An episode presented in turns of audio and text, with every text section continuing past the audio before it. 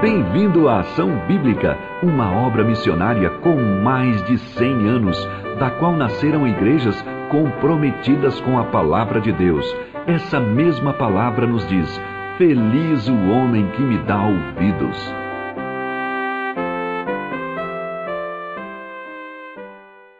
Muito bem, vamos à mensagem de hoje, que tem como tema o que fazer com a ansiedade. Alguém disse, e eu gostei dessa ilustração, que a ansiedade é como uma cadeira de balanço. Ela mantém você ocupado, mas não te leva a lugar algum. E nós sabemos que a ansiedade tem afetado centenas e milhares de pessoas, e com certeza você também tem aí lutado com ansiedade, com inquietação, com a preocupação. E nesses dias de pandemia, não é diferente, talvez até tenha aumentado.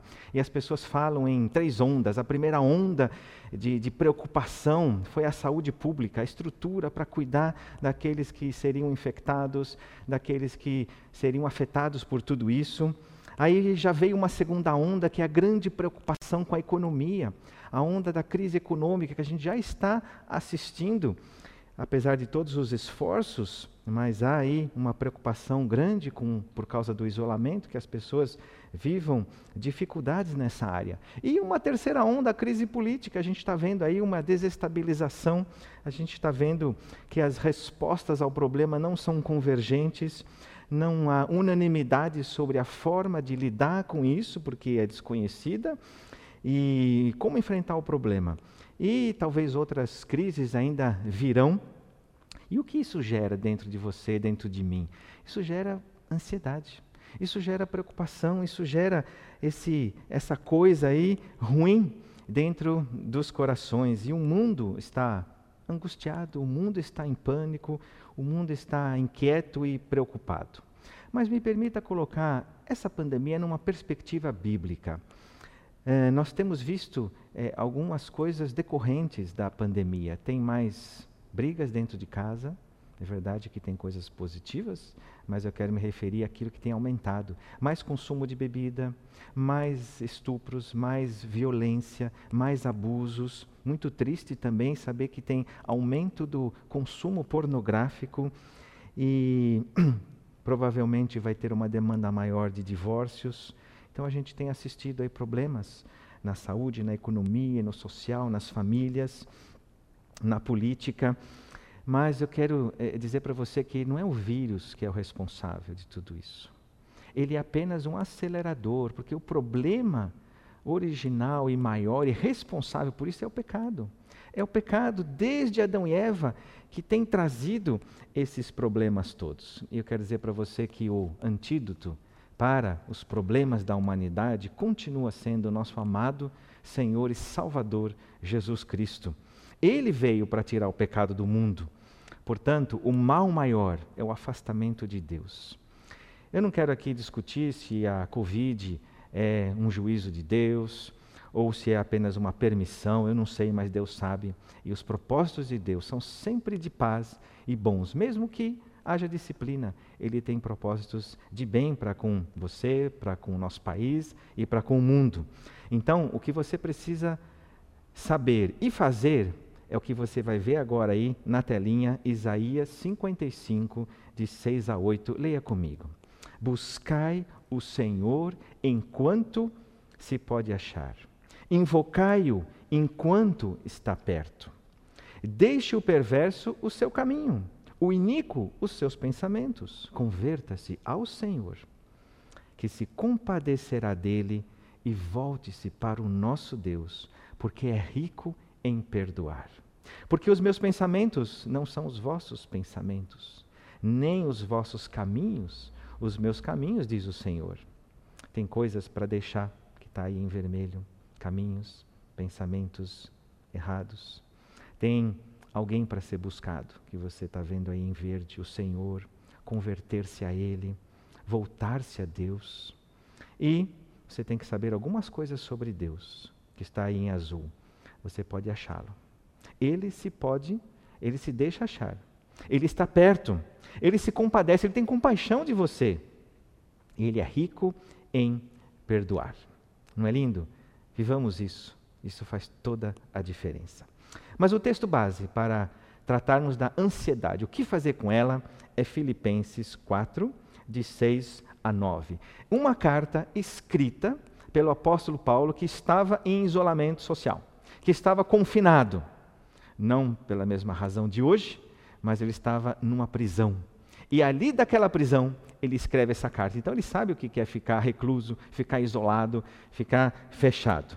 Então leia comigo esse texto de Filipenses, que você também vai vê-lo aí na telinha. Um texto conhecido, mas tão precioso para esses dias.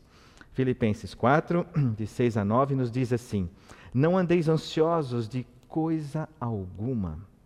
Em tudo, porém, sejam conhecidas diante de Deus as vossas petições pela oração e pela súplica com ações de graças. E a paz de Deus, que excede todo entendimento, guardará o vosso coração e a vossa mente em Cristo Jesus. Finalmente, irmãos, tudo que é verdadeiro, tudo que é respeitável, tudo que é justo, tudo que é puro, tudo que é amável, tudo que é de boa fama, se alguma virtude há e se algum louvor existe, seja isso o que ocupe o vosso pensamento. O que também aprendestes e recebestes e ouvistes e vistes em mim, isso praticai, e o Deus da paz será convosco. Nós temos aqui o imperativo para não andarmos ansiosos.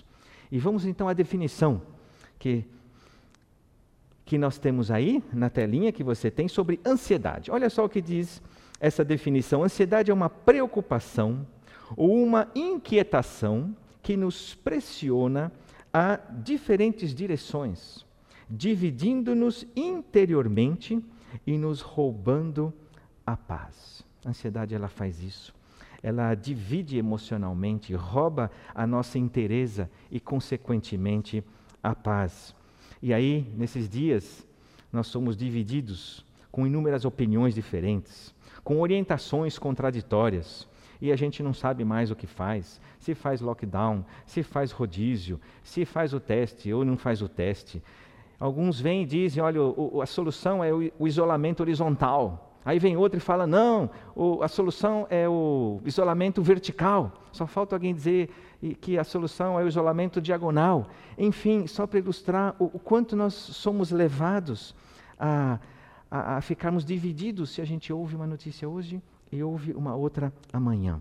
Mas a palavra de Deus traz uma solução para a gente não ficar entregue à inquietação, à preocupação e à ansiedade.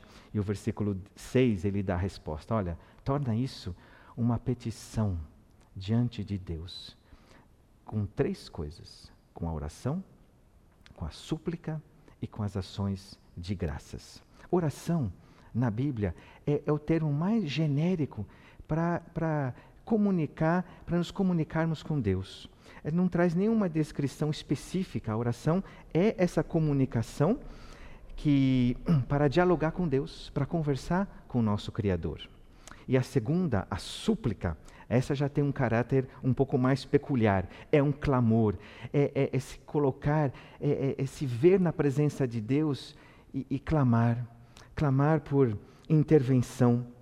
E isso só faz quem confia em Deus.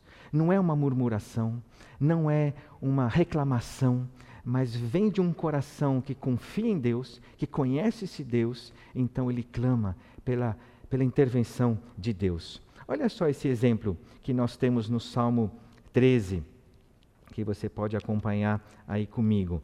Nós temos aqui nesse Salmo 13 um, um clamor, o clamor aqui do salmista, que é Davi, onde expressa muito bem que ele tinha um relacionamento íntimo com Deus mas ele suplica. Olha o que, que ele diz: Até quando, Senhor? Esquecer-te-ás de mim para sempre? Até quando ocultarás de mim o rosto? Até quando estarei eu relutando dentro de minha alma com tristeza no coração cada dia? Até quando se erguerá contra mim o meu inimigo? Atenta para mim, responde-me, Senhor, Deus meu. Ilumina-me os olhos, para que eu não durma o sono da morte, para que não diga o meu inimigo prevaleci contra ele e não se regozijem os meus adversários, vindo eu a vacilar. Eu continuei o salmo, apesar de você não tê-lo aí. No tocante a mim, confio na tua graça. Regozije-se o meu coração na tua salvação. Cantarei ao Senhor, porquanto me tem feito muito bem. É o salmista que tem um relacionamento com Deus, mas ele está passando por sofrimento, por dor, tem ali um problema. E ele se dirige a Deus dizendo: Até quando, Deus? Até quando isso vai continuar assim? E você pode e deve suplicar a Deus. A ansiedade, ela é resolvida com oração e com súplica. E você talvez esteja aí na sua casa pensando: até quando vai durar essa pandemia? Até quando, Senhor, eu vou ficar aqui recluso? Até quando, Senhor, eu vou ficar desempregado? Nós temos várias pessoas. Até quando os meus familiares permanecerão assim, indiferentes ao Evangelho, a, ao Senhor? Até quando ficarei solteira? Até quando ficarei solteiro? Até quando não vou arrumar um namorado, uma namorada? Até quando serei humilhado ou serei humilhada? Até quando, Senhor, essa dor que eu já convivo com ela há tanto tempo? Até quando, Senhor, essa, essa luta para cuidar do meu marido que está no hospital, para cuidar da minha, da minha mãe que está internada? Até quando, Senhor? Mas o versículo 3 mostra de que não é, como eu já disse, um, uma reclamação, é um desabafo. Porque ele diz ali, Senhor, Deus meu. Portanto, é a súplica de quem conhece o Pai. É a súplica de um filho que confia em Deus. E esse salmo terminou com: Cantarei ao Senhor, porquanto me tem feito muito bem. Então não é alguém que, que deixou de lado o reconhecimento de quem é Deus e, e o que ele faz. Então não é uma súplica de um desesperado, de um perdido, mas é uma súplica de alguém que tem um relacionamento com Ele, mas lança aquilo que poderia ser uma ansiedade, lança em Deus aquilo que seria uma inquietação, que é uma inquietação, para que Deus então lhe dê a paz e alegria renovada. Você pode colocar o teu sofrimento, a tua dor, a tua angústia aos pés de Jesus. E Filipenses nos fala que isso deve ser feito, porque ele não quer que nós andemos ansiosos, mas que nós transformemos isso em petições pela oração, segundo pela súplica e a terceira com ações de graças.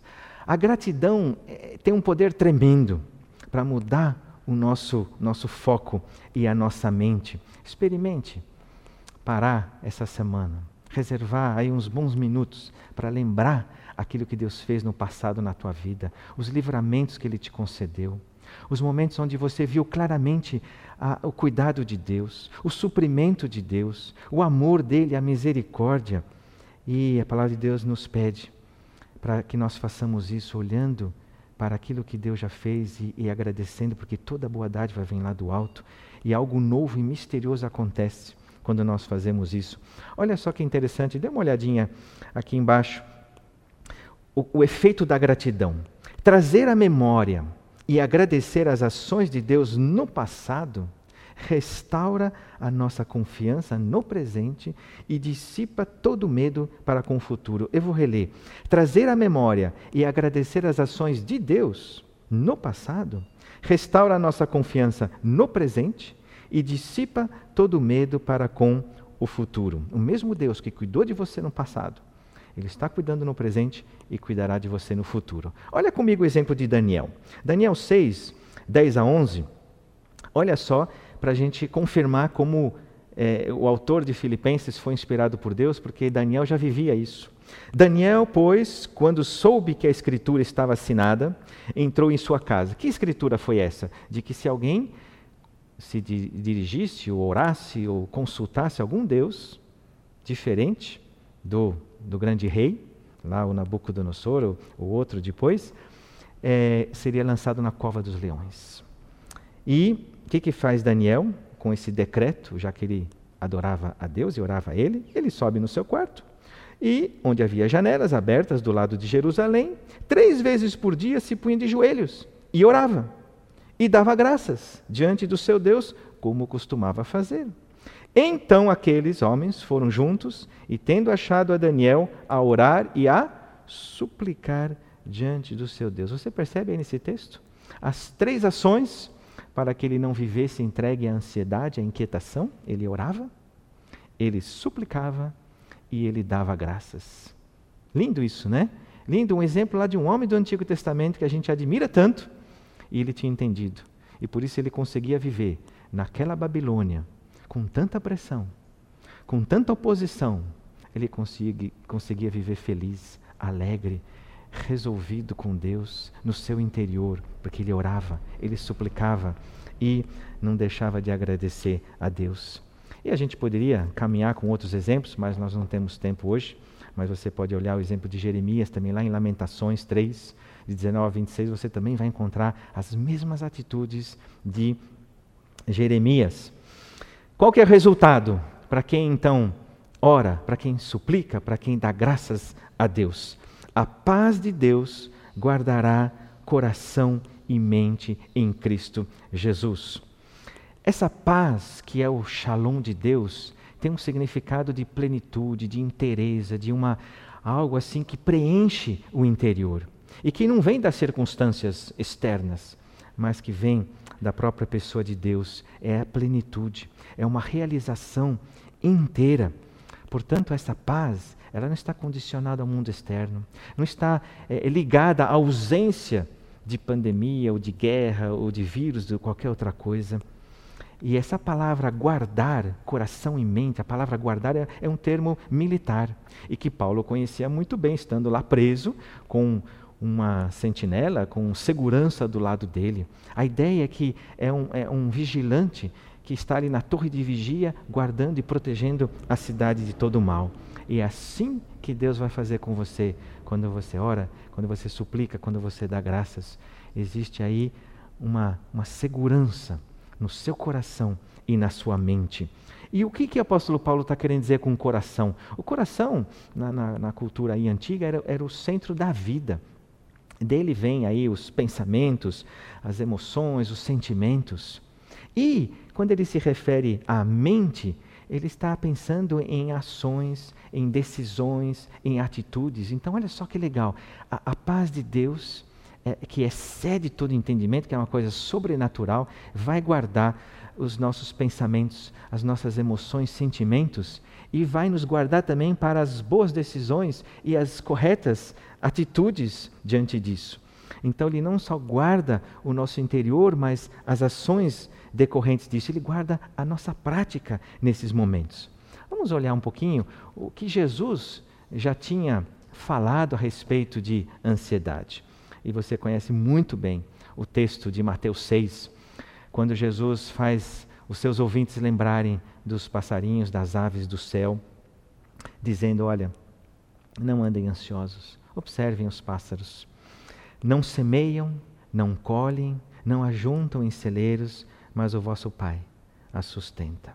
E vocês valem muito mais do que os pássaros, então também Deus vai cuidar de você. E ele continua: você está inquieto com o seu vestuário? Considere como crescem os lírios do campo não trabalham, não fiam, mas que beleza e variedade de cores. Mais do que Salomão se vestiu, Deus que veste esses lírios vai cuidar de você. E Jesus está diante de ouvintes que ele os chama de homens de pequena fé.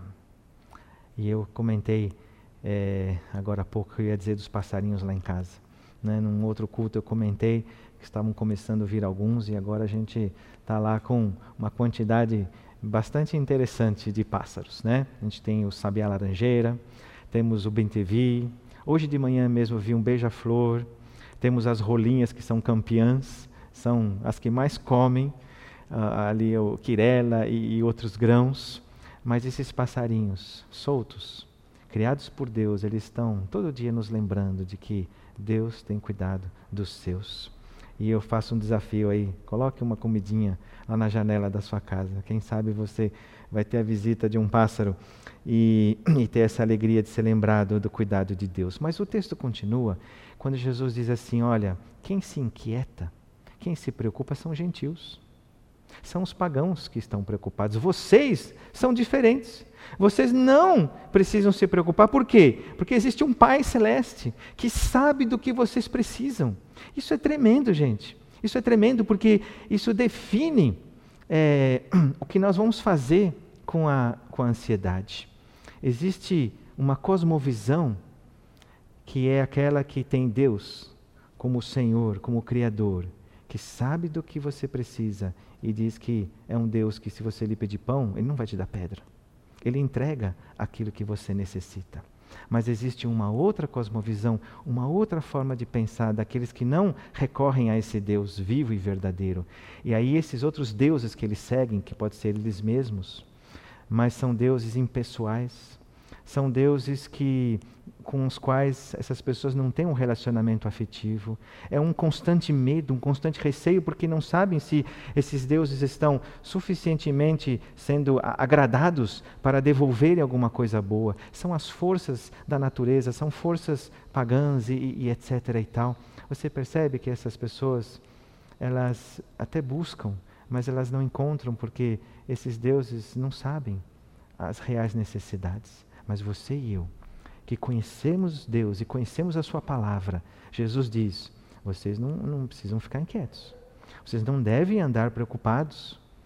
Vocês não devem andar ansiosos, porque o Pai Celeste sabe do que vocês precisam. Isso é maravilhoso, né? Saber que nosso Deus, Ele sabe. Por isso Ele diz: Buscai, pois, em primeiro lugar o seu reino, o meu reino. E todas estas coisas vos serão acrescentadas. Por isso, não vos inquieteis com o dia de amanhã. E tem uma historinha que, que ilustra bem isso. Um relógio estava é, preocupado de ter que fazer tic-tac todo dia e todo dia. E ele começou a fazer uma conta: quantas vezes eu vou fazer tic-tac no mês seguinte? Aí ele começou: bom, eu vou ter que bater 60 vezes por minuto. Em uma hora, 60 vezes 60, 3.600 vezes eu vou ter que fazer tic-tac. Aí ele pensou, num dia, quanto dá? Eu fiz a continha aqui, 86.400 vezes. E o relógio já estava começando a pensar, nossa, quantas vezes vou ter que bater? Quanto isso dá num mês? Então, se isso é por dia, dá mais de 2 milhões e meio de vezes. E imaginando o imenso trabalho que ele ia ter, ele não resistiu, teve um colapso e pifou. É assim. Se você se inquieta com o dia de amanhã, você vai colapsar. Por isso a palavra de Deus vem e diz: olha, entrega isso para Deus com oração, com a súplica, com esse clamor, com esse lamento de quem confia em Deus e com ações de graças.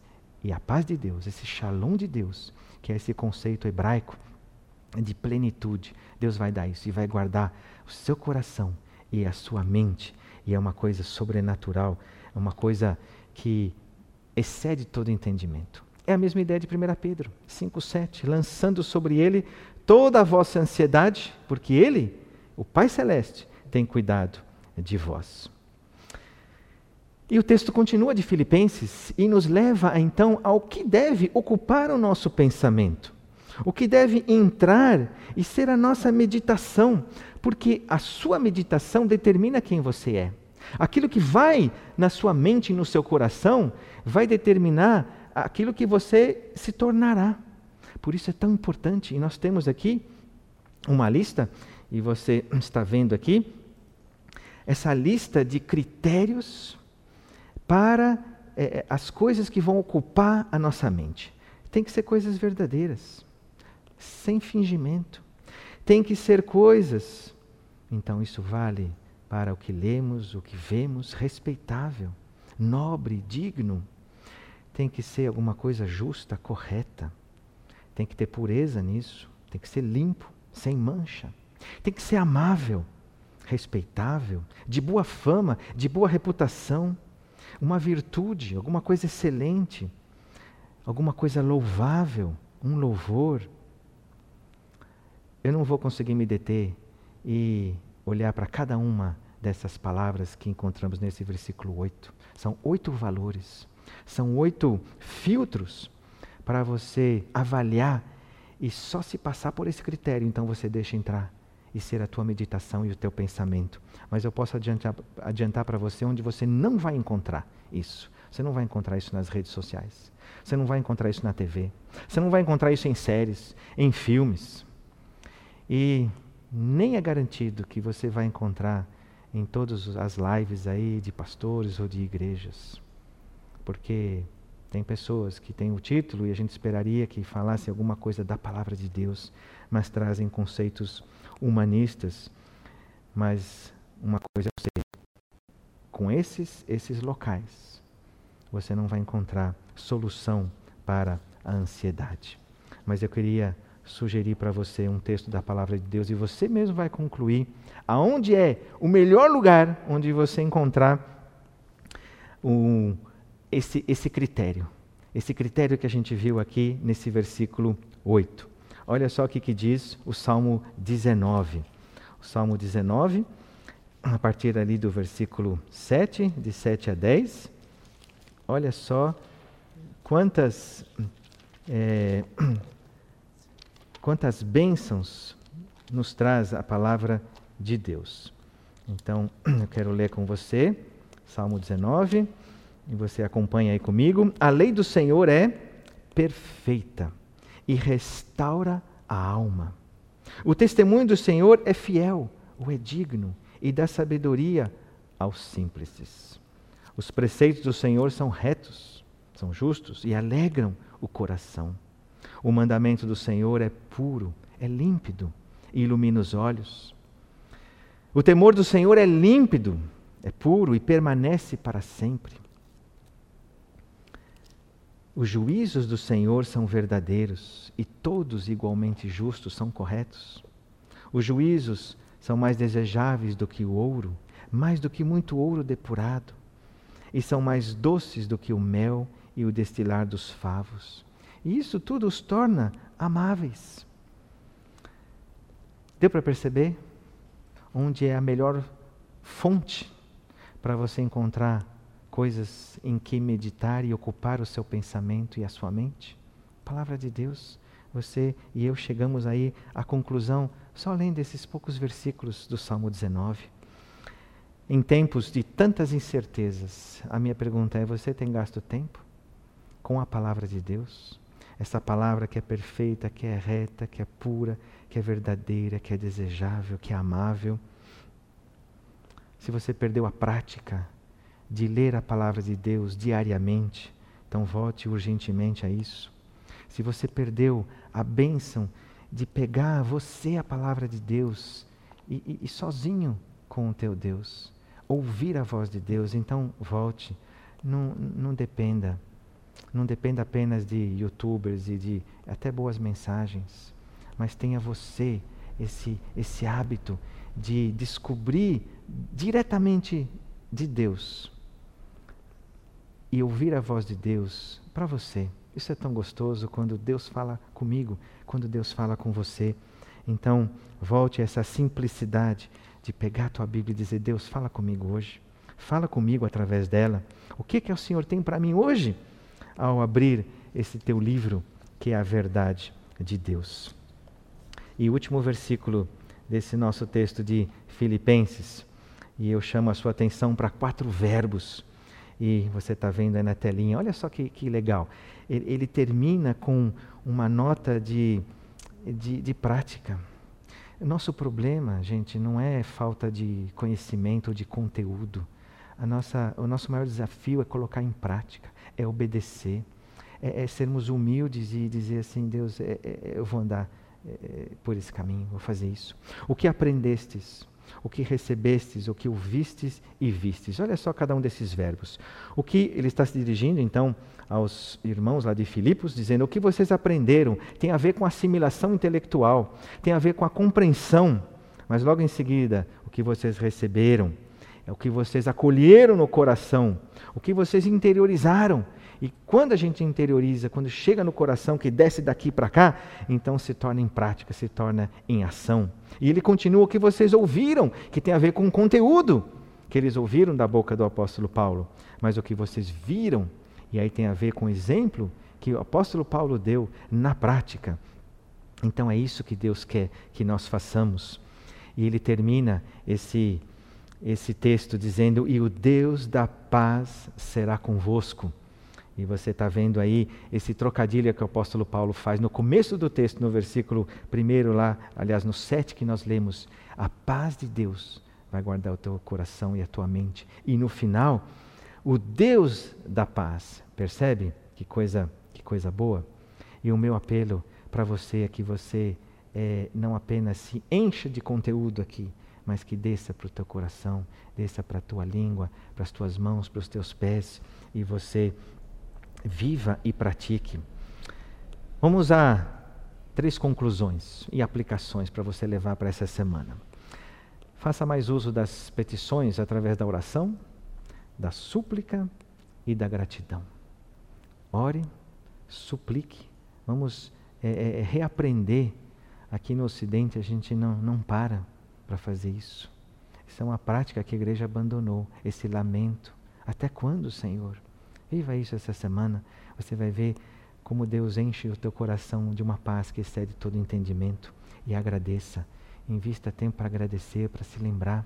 A gente até fez isso vários anos atrás com um grupo de casais, né, os casais bem ajustados, para quem se lembra. A gente foi num parque e lá numa bicicleta com dois lugares. O desafio daquela volta toda daquele parque era que o casal só se lembrasse das coisas boas que tinham vivido juntos.